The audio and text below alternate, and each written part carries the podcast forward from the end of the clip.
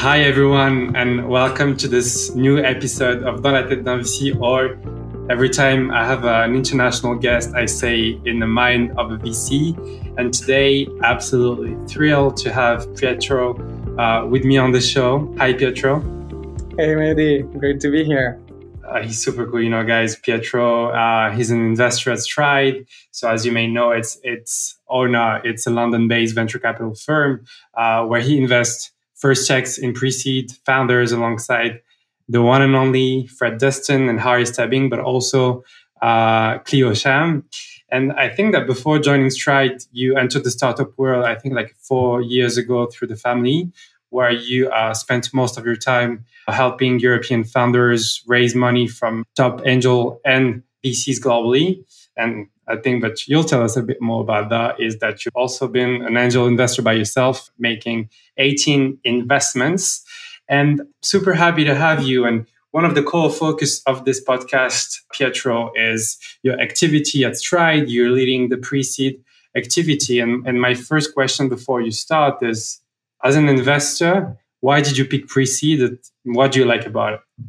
Absolutely. Um, there's actually a lot of reasons as to why I decided to be a pre-seed investor, and I've been very conscious about the decision. Even before joining Stride, I really took time to think about myself and my personality and and where I wanted to sit across the investment world. When once I decided I wanted to be an investor, and I landed at pre seed because it really fits with my personality when it comes to being a people's person. So, you know, since when I was a kid, I've always liked to try and understand people as much as I could. Even like with my teachers, I was not never necessarily the person who would study a lot or go really deep when it comes to preparation for exams but I always loved to try and get into the mind of of my teachers, a bit like you now with the podcast, into the mind of VCs, uh, to really understand what they would want me to write in their assignments, so that I could get the best grade without really studying much.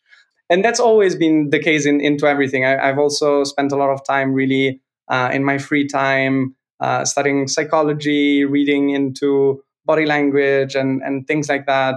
And yeah, it, it really translates into pre-seed because pre-seed is the only or like one of the only stages in, in the startup investing world where it's really all about the founders and there's not a lot of data to base your decision on. You really thrive on chaos as a pre-seed investor. You want to find opportunities very often before the companies even have a product or before they launch to the market, before they have revenue figures that you can look into and and so I love that. Uh, and I guess a second reason for that is that it also brings me very close to the angel investing world. And as you said before, when I was at the family, I started doing quite a bit of very small angel checks into the companies that I like the most that I was working with on a daily basis at the family. And I've ventured into this European angel ecosystem, which I actually love. And being a pre seed investor allows me to work with angels literally every day, talk to them on WhatsApp about opportunities, see how they think, and be part of that world really. That that's super cool. I mean like i i, I envy you so much. Uh, and you actually you actually write a lot about that. You tweet a lot about that. I follow you on twitter and uh, it's quite impressive. Um, how do you think that the angel ecosystem is is working here and what could get better at the way it currently works? Um, so I, I think angels in general are such a win for the ecosystem because if you think about what they do is investing fairly small amounts of money into companies and spending fairly large amounts of time helping these companies succeed. And so when it comes to like the effort or the space that they take into a company's cap table, it's really low. But when it comes to the impact that they can have is actually huge. And so I believe that good angels really are a massive component of what makes a good startup ecosystem. And I'm very happy to see that in Europe, it's getting better and better as we work every week. Uh, sometimes new investors pop up that were perhaps operators at a certain startup. The startup made some secondaries or they made an exit. And so you start seeing them activate themselves and invest into founders. And what you cannot really replicate very easily is the fact that they've spent a lot of time operating and working on these companies, seeing huge strategic challenges every single day that they can then translate into their, let's say, advice or directional help when it comes to helping founders. And so, yeah, I think it's it's such a win-win for the European ecosystem in general. And what I like is that again, ticket size really doesn't matter, especially in Europe. Whether an angel is maybe like a head of growth at a Series A startup and so cannot necessarily afford to put 25,000 euros or pounds into a company and they can maybe afford to put two, it doesn't really matter because the fact that they're invested in your company means they will want to win as much as someone else who maybe put 100k in your company. And yeah i, I just think it's it's it's a great uh, it's a great force of of what's happening. Sure but just like to understand a bit historically the current ranges of money that we put through angels. Um, what's the amount?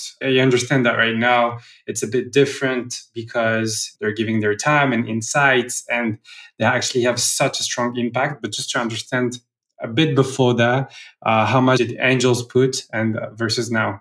Yeah absolutely. So i think historically even if you look at the uk up until a couple of years ago founders would very often be advised not to let angel investors in if they didn't invest at least 25,000 pounds or euros or dollars.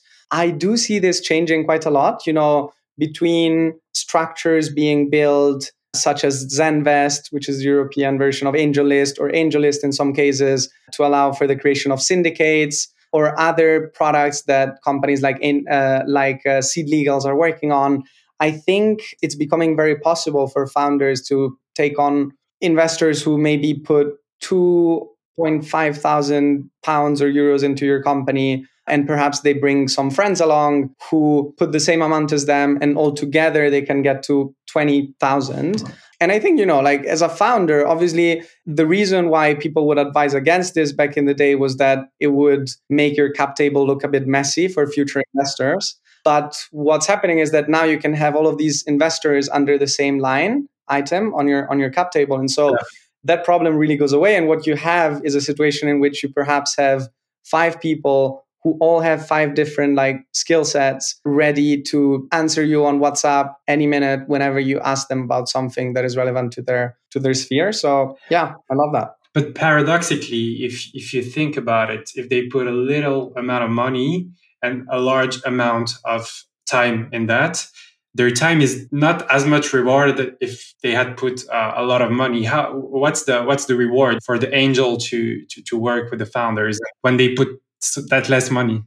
Absolutely. So i guess it's always relative right? So if if some operators already made an exit or like previous founders or vcs were already making money from their carry they have more money to play with and then they'll start doing larger checks. But you know if 2.5 thousand respective like in, in relation to a head of growth at a series a company in relation to their salary is already like a pretty decent chunk of money obviously it's not going to yield any results today but the idea is that maybe in five years from now that could exit at 20 times the valuation if things were to go right. And then they could do 20 times the amount in their next investment. And on, on top of that, it's not necessarily just about the financial aspect of it. I think investing in general, and also part of the reason why I did it, like I started doing it back in the day, is that it's such a rewarding experience just in terms of the learning curve and, and how much you can learn just by being an investor. I think it was Harry from my team that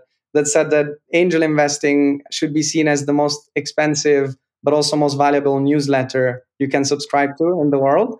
Because what you're doing is that you're paying and then your monthly email in, in your inbox that tells you about what the founders did, what their problems were, how you can help. And seriously, just reading those emails shows you so much about company building. Uh, and then obviously it comes with the with the potential upside of, of realizing an exit. I really hope to be an angel investor myself uh, some other day. Um, just a last question, maybe about the angel investors, because I'm very curious about that.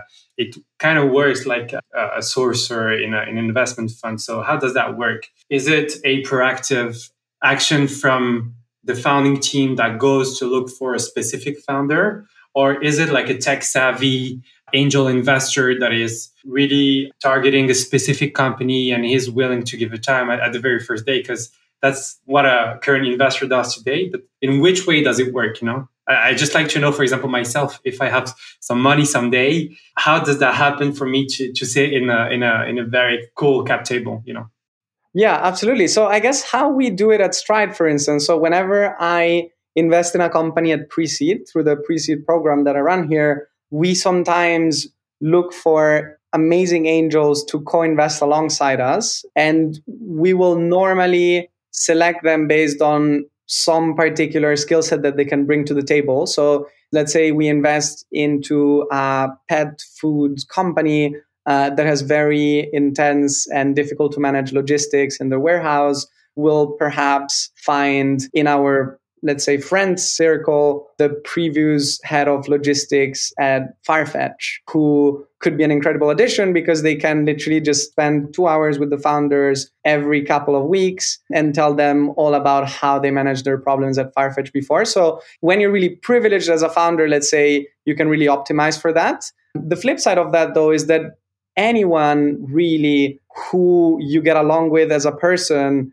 and who you love to spend time with uh, could be an incredible promoter of your company. And so having even five angels who are not necessarily like the most relevant when it comes to skill sets, but they have fantastic networks, they're good vibes, people to have on the cap table. Mm. They'll talk about you every single day sure. to all of their friends they'll refer candidates to you when it comes to hiring, and perhaps they'll friends when will join your company as uh, as your next salespeople. There are so many different ways in which I see it happen, and very often it's either through introductions, but also I do see it happen more and more through cold emails on both sides, either founders reaching out to angels which I actually love to help founders with. I wrote quite a lot about about that, but also angels being more proactive these days, given the markets are getting hotter, and just reaching out to founders directly. That's super interesting. I mean, uh, now I know a little bit more better about it.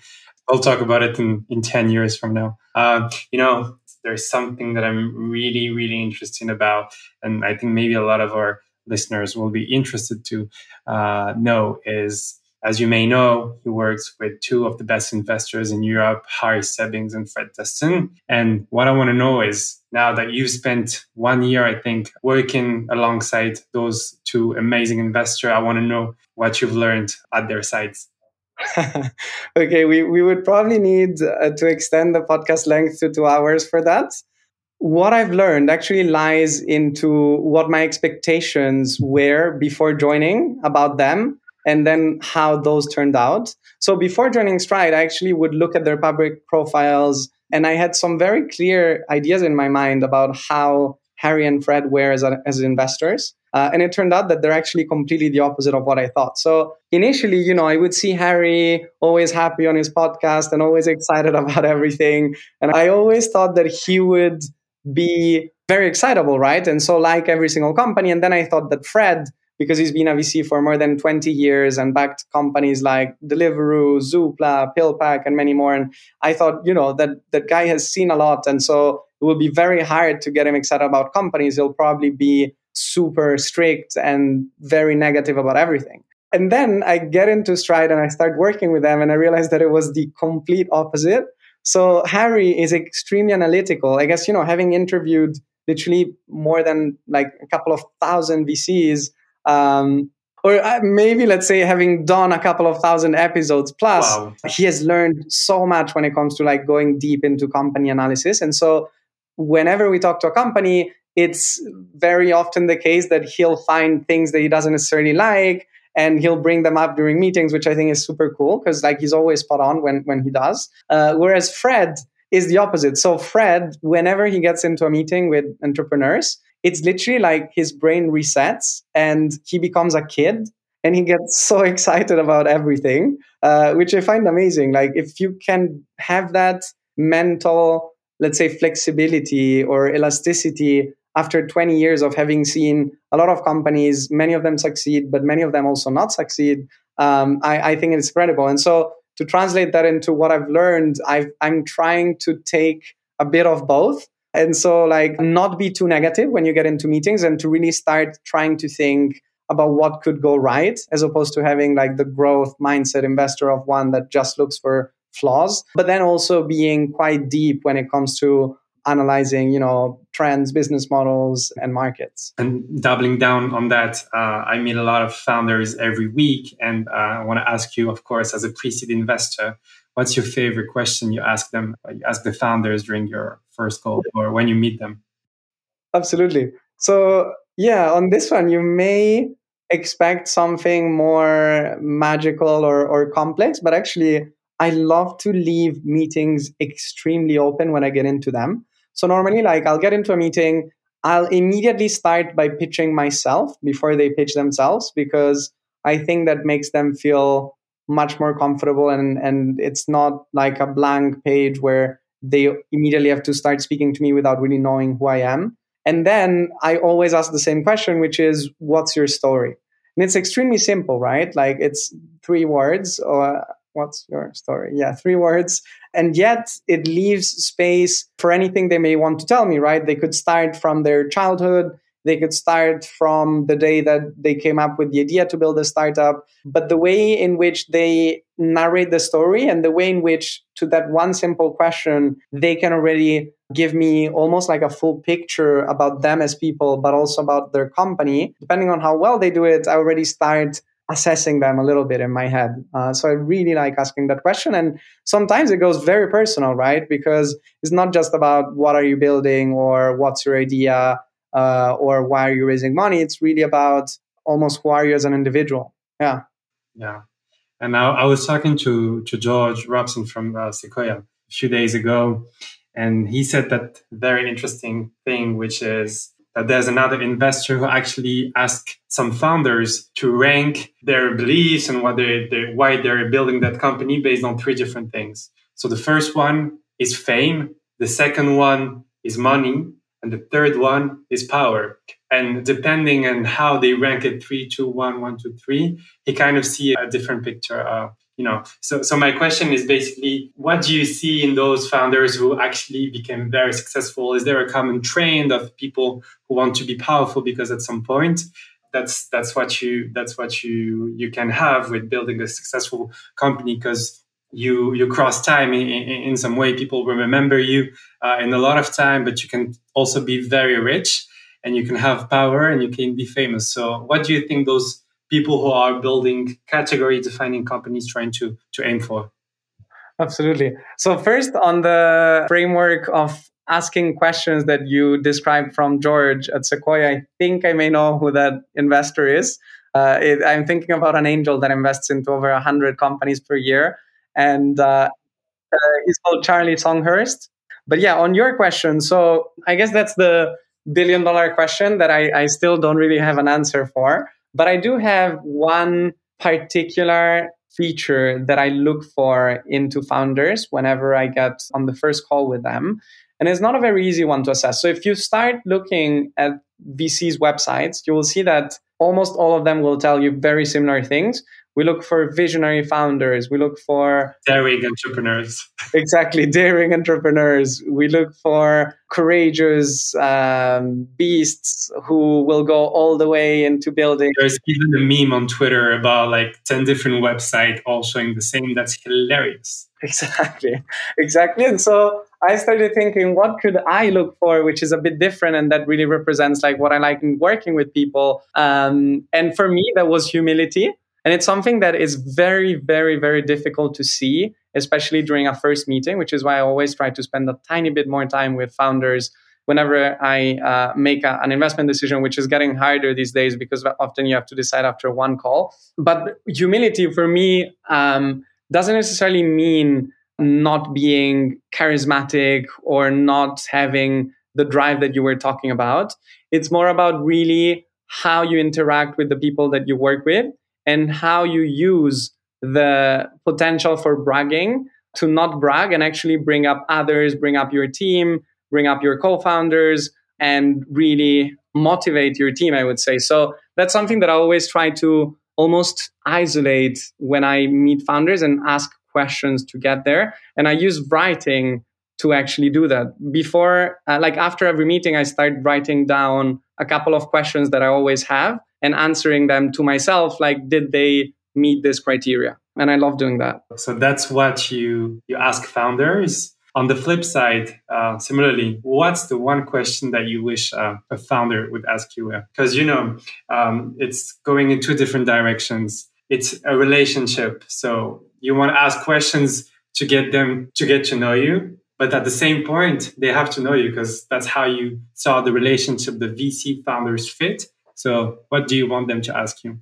Absolutely. So for me, there's one question that I actually love. And I found it out a few months ago because I was speaking to a founder who told me that every single time she has a first meeting with a VC, she always asks them at the end to pitch her company back to her to essentially just like give her like a one liner about how they would describe their company to their team. And I think that's amazing because it really helps on the one hand, the founder to understand whether the VC really gets it. But also, it helps, in my case at least, like after I tweeted about it, actually, a, a few founders started doing it to me. And then I realized that it actually helped me as well when it comes to understanding how excited I am about a company after the call. Because if I manage to really pitch the idea back to the founder incredibly well and in a super compelling way, it means I would really want to be part of that mission and perhaps be a good promoter if I was to invest. So I really like that one. That's for sure. I mean, uh, I'm going to keep this one and I hope that some founder asks me. And I think that's also, you know, those kinds of calls, you don't have to act passive. You really have to have your ears wide open and give the best to yourself for the founders. So that's a good way to, to give it back to them. And so that's when you meet the founders. But one of the most interesting thing with being a pre-seed investor is that you kind of have to play that game of the asymmetry of information because basically you have to go and look for the information. You must have the information before everyone else so that you invest in the company because they probably don't have a LinkedIn. They probably don't have a website. It's probably just like a project uh, idea on some PDF or something. So my question is, how do you how do you get into deals before others do? So what's your strategy, Pietro?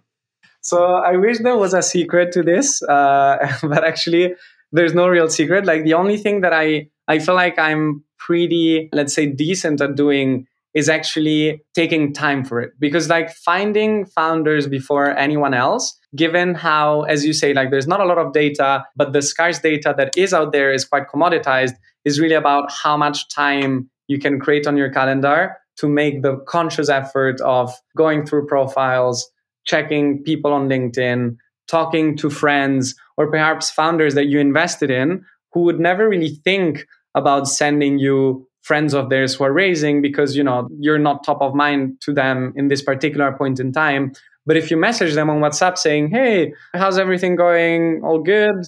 Um, by the way you know i invested pre-seed. Remember that uh, whenever you have any amazing friends even if it's just to ask for advice i would love to speak to them. So taking time to do all of these let's say small tasks to build let's say to build a flow of profiles and people that you can speak to i think is the most important thing. And i really do it. Like i try to sometimes put scheduling blocks on my calendar to really do outbound. Um, How many WhatsApp conversations do you have I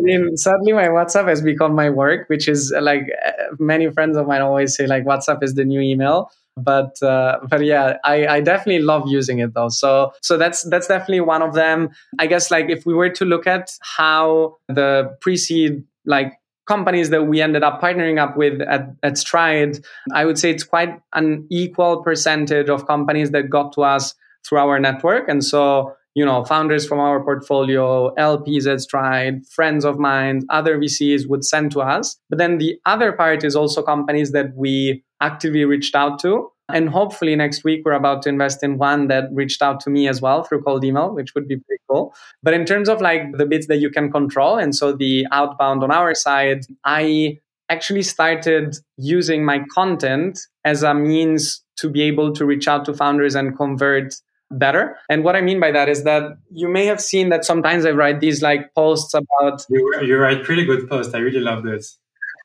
Thanks. Like I write these uh, sector reviews about you know the future of work or uh, let's deep dive into the no code or low code tool space and and see what's being built there And the reason why I do it is that obviously, you know, if you write about a certain topic, it's very likely that people who want to jam about that topic will reach out to you. But for me, it's even more powerful because I can then use those articles to reach out to founders I identify and then just message them on LinkedIn and say, Hey, I love the space you're operating in. I actually wrote about it. Do you want to chat? Things like that. And, and it's incredible how quickly, very often, they, they reply if you're ready, made the effort of, of looking into their space. So that's one very last thing in terms of you were saying there's not a lot of data. I do find that actually there are some incredible data sources. Even just the LinkedIn Sales Navigator search which is obviously paid, is a fantastic way to find people who maybe like have the title founder live in London. They have the title founder only for less than two months. Yeah. And so you immediately find these amazing lists of people uh, whose CV you can just look at immediately because you're on LinkedIn and then you can just reach out. So, yeah. That, of course. Um, and also, I think that there's something that VC, VC, sorry, do quite often those times is that in the way I see it, in order to plateau the risk, they go to Sales Navigator, for example, and look for previous people who are working in top companies like BCG or so, and they see what they're currently doing. No. Absolutely. Yeah. Yeah. Yeah. I love doing that. and so there's another question that I wanted to ask you is, uh, of course, you're an investor. It happens a lot. There's not every deal you can uh, sit into the cap table. So my question is, have you ever lost a competitive deal or passed on companies that seem to be doing great right now? I mean, like uh, just like your anti portfolio. And when you see them on TechCrunch or in other kind of uh, pieces of news, how do you react to that? I'm, I'm really interested. I mean, it's kind of different when you're a pre-seed investor because also you've been here for years so probably the company has just raised a seed but just on a global way how does an investor react to uh, a company going very well when he passed on it okay so first of all this question makes me really sad uh, no. Secondly, uh, it did happen actually. So both both of, of what you mentioned or, already happened to me. So one was a company that we had agreed to invest in at pre-seed. Everyone was excited. Our team was excited. Their team was excited. And then all of a sudden, they got accepted into YC the day before we were going to sign the term sheet. And then they were like, "Yeah, you know, we're getting into YC. We don't want to get too diluted. The valuation should triple." Because we're in YC. And so we didn't make it work. And then on the flip side, the other one is one in which, you know, when I was investing as an angel, a friend of mine sent to me a syndicate that he was leading into Sorare, which is this NFT football company. And I was like, yeah, you know what? So I'm one of the only Italian people that I know that doesn't follow football and one of the only VCs I know that doesn't really follow crypto and you're showing me a crypto football startup, you know, I guess it's not really for me. But then today, I would probably, if I could go back in time, I would have a, a second look, that's for sure. But to answer to your question, so in literally just one year of like being on the VC front and like a few years of, of doing angel investing plus VC, I realized that this like fear of missing out, FOMO will always be there uh, and every investor you speak to like it's obvious. And while the first time that i saw benchmark leading the 50 million series a into Sorare it hurt. At the same time like if you manage to not let that get to you and to really think about the positive things that you're doing and the amazing founders that you're working with um, it uh, I, I think it's a much better use of your of your mental energy. Uh, because again there will always be situations in which you pass on companies. Like the best investors passed on Airbnb, the best investors passed on Uber. It, it doesn't really matter as long as how you focus your time and energy brings results. And what's cool is that, you know, VC is such a long term game that you never know what can happen in, in, in five to 10 years. And so if you keep thinking long term, the short term crazy news on TechCrunch, which will always be there, especially now in 2021, where a lot of funds invest uh, hundreds of millions into companies with very little DD, it shouldn't really matter, I would say. Completely um, agree. Pietro, just on a on a softer kind of tone, I wanted to ask you one of the last questions of this show. You know, I have some friends that told me that you're really good talking about passing. You're really good at passing on founders and sending rejection emails. Thanks. I'm really curious to hear who that is. but uh, in in yeah, so I actually really enjoy uh, being very thoughtful when it comes to passing on founders because again as i was saying at the beginning like i like to think of myself as like a people person so i love to build relationship with founders even when we don't end up investing in them and so there are a couple of very simple things that i've learned probably from working with fred and harry and just by a b testing uh, that i feel now are working really well.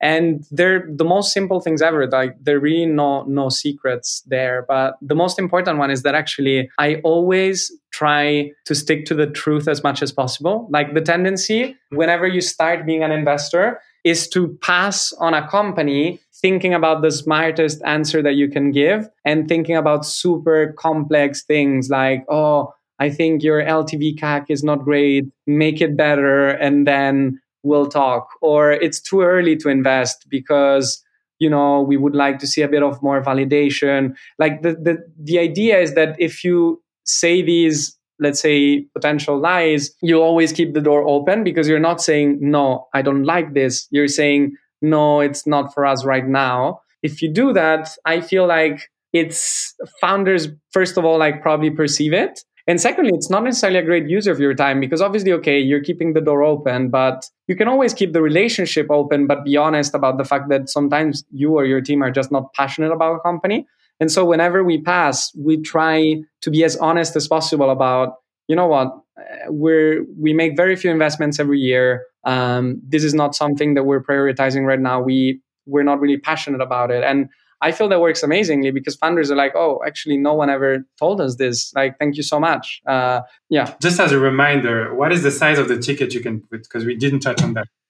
Yeah, absolutely. So when we invested pre-seed, uh, the average ticket size is 250,000, whether it's like pounds or euros, depending on what the founders are raising. And then at seed, um, our, let's say, standard ticket size will normally be 2 million, uh, but it can flex up and down. So cool just another question because um, you were talking about being passionate about a startup or a founder, and that relates to me with having conviction on an industry or in a company. And for me, also one of the way to build conviction, of course, is to talk with industry leaders, to talk about other founders, uh, maybe of your portfolio. But it is also reading, and for me, reading is a very, very important part a lot of good VCs make amazing uh, articles. And I'm, think, I'm thinking Bill Gurley, I'm thinking Sarah Tavel from Benchmark. Just a quick question, just to know how much effort you put on that. I would just like to know, for example, in a week, how many hours do you read? Absolutely. So, uh, if you were to ask this question to my dad, he would get really angry uh, because he actually always gets angry at me because I, I don't read enough. Uh, and I'm a, it's actually true. So I'm I'm a terrible reader. Like I've I've not read many books in my life. I definitely want like every year I have the same New Year's resolution, which is like read more. Uh, but the reason why actually Twitter works incredibly well for me is that I really like reading short things. And so, as you were saying, like medium posts and things that people write, but are somewhat shorter than long form books, I do really, really well with. And that's why I love Twitter because Twitter is all about like condensing information into these like 280 character posts where sometimes you find like amazing nuggets of information just by scrolling through these like Twitter threads. And so I do spend a lot of my time just reading through like you know newsletters short articles but i'm definitely on the low end of the spectrum when it comes to going deep. But i i should do more. That's interesting. And just one last question before we wrap up you know. As a seed investor in a consumer company i'm really thinking right now about spending some time on tiktok for example. I'm i'm, I'm super like i'm 23 but i don't really want to spend time on tiktok because that's not my generation or i want to spend time on reddit which i don't do usually but I'm thinking that I can find some particular trend or uh, way of another way of people um, are actually uh, thinking or what they're talking about. And I think that's not something that you can possibly find on Twitter because I think that it's already an information that's been digested and analyzed. And rather, I think that in TikTok and in Reddit, especially for a consumer company, you see things coming, right? It didn't happen yet, but you see them coming Do you, do you happen to be on those kinds of uh, of apps too, just to see? Uh... So I uh, don't actually. So TikTok, I did try it uh, this summer during lockdown, and I got way too addicted, so I had to I had to uninstall it. Uh, but you're actually giving me ideas because uh, Reddit in particular, like it's true, it's it's so organic the way in which content is shaped there that you very often do find trends. For instance, like during those couple hours in which I use TikTok, I found so many songs that I would then show my friends, and they're like, "No way! Like this song is amazing. How did you find it?" It would always be on TikTok, so it definitely should be used as like a spot, tre- like a, a trend spotting place. Yeah. Yeah, I'm taking that as an investor. I've I'll never spend time on TikTok by myself. Anyway, Pietro, it's already been like 40 minutes. I'm super happy to have you on, on this episode, one of the last of, of season two. It's really been a great year, met a lot of great investors, and you're a part of them. So thank you so much for your time and, and still learning with you today. Um, it's been quite a ride since the beginning. So thank you so much. Thank you so much, mate. It was awesome to be here. And uh, yeah, it was a pleasure. A lot of fun. Cool. Ciao.